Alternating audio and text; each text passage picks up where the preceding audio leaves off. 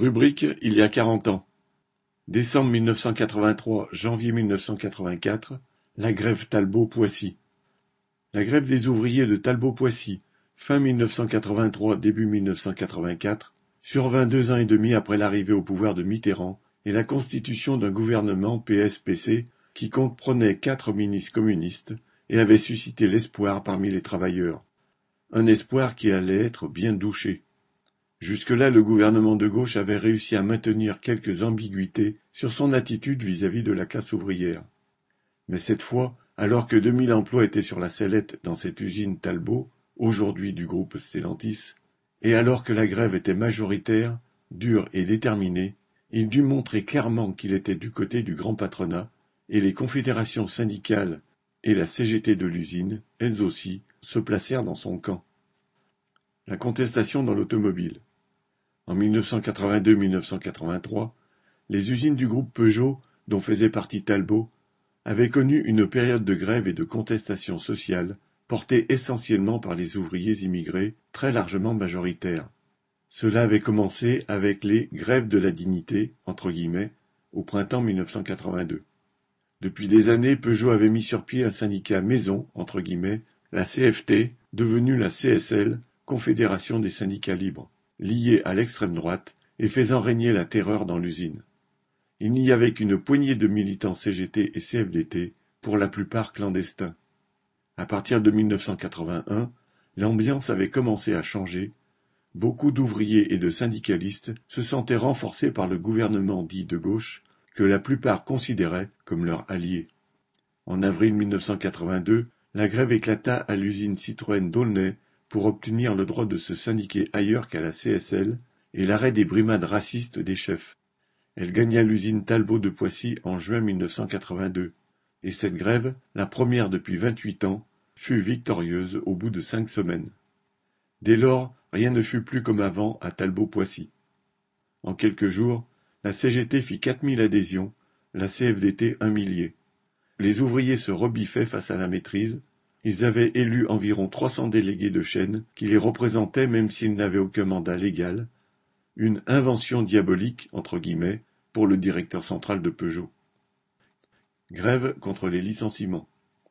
Cependant, en ce mois de juin 1982, le gouvernement avait déjà pris le tournant de la rigueur et commençait à s'en prendre au monde du travail en instaurant le blocage des salaires. Puis, début 1983, quand les grèves avaient repris dans l'automobile chez Chausson, Renault, Citroën, cette fois pour réclamer des augmentations de salaire, il avait manié les propos anti-immigrés contre les grévistes, accusés d'être manipulés par les ayatollahs pour les isoler et empêcher la contagion. Cependant, depuis le milieu des années 1970, les grands groupes industriels étaient déterminés à diminuer le nombre de salariés dans leurs usines pour maintenir leurs profits malgré la crise économique.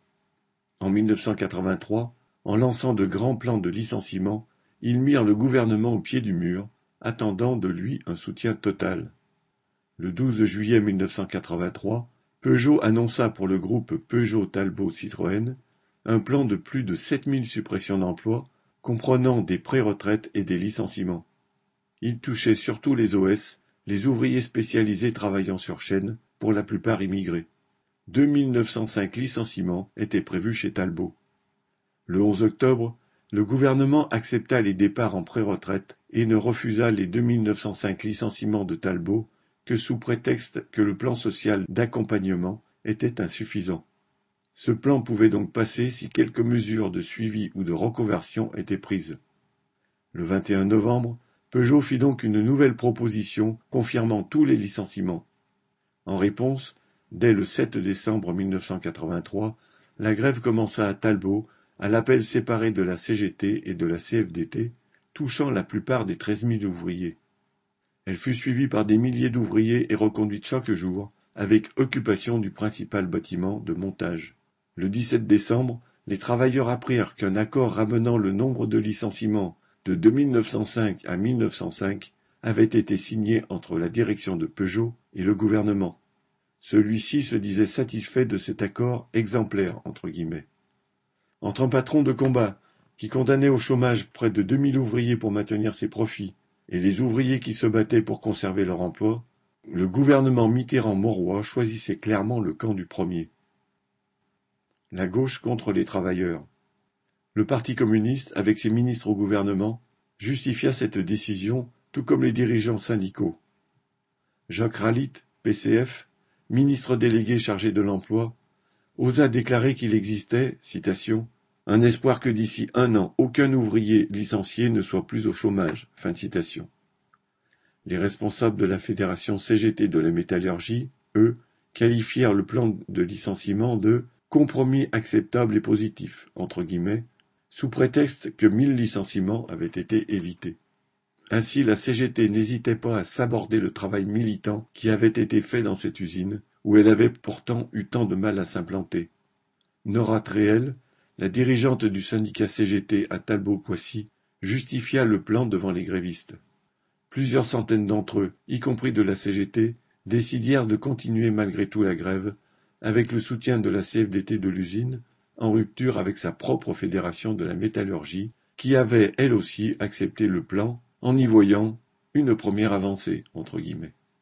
La grève, devenue minoritaire, tint jusqu'au début janvier, avec occupation, évacuation, réoccupation, heure avec la maîtrise et la CSL, confrontation avec les forces de police le 5 janvier 1984, un dernier affrontement avec des membres de la CSL de Poissy et d'autres usines du groupe Peugeot, secondé par un groupuscule d'extrême droite, fit 55 blessés, dont quatre gravement.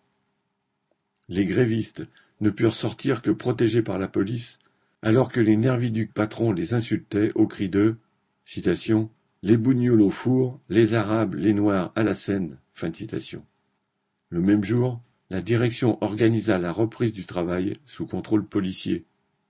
Les travailleurs combatifs de Talbot-Poissy s'étaient non seulement trouvés confrontés à leur patron, mais celui-ci avait eu le soutien du gouvernement de gauche entre guillemets, auquel les partis communistes et socialistes et les organisations syndicales les avaient appelés à faire confiance.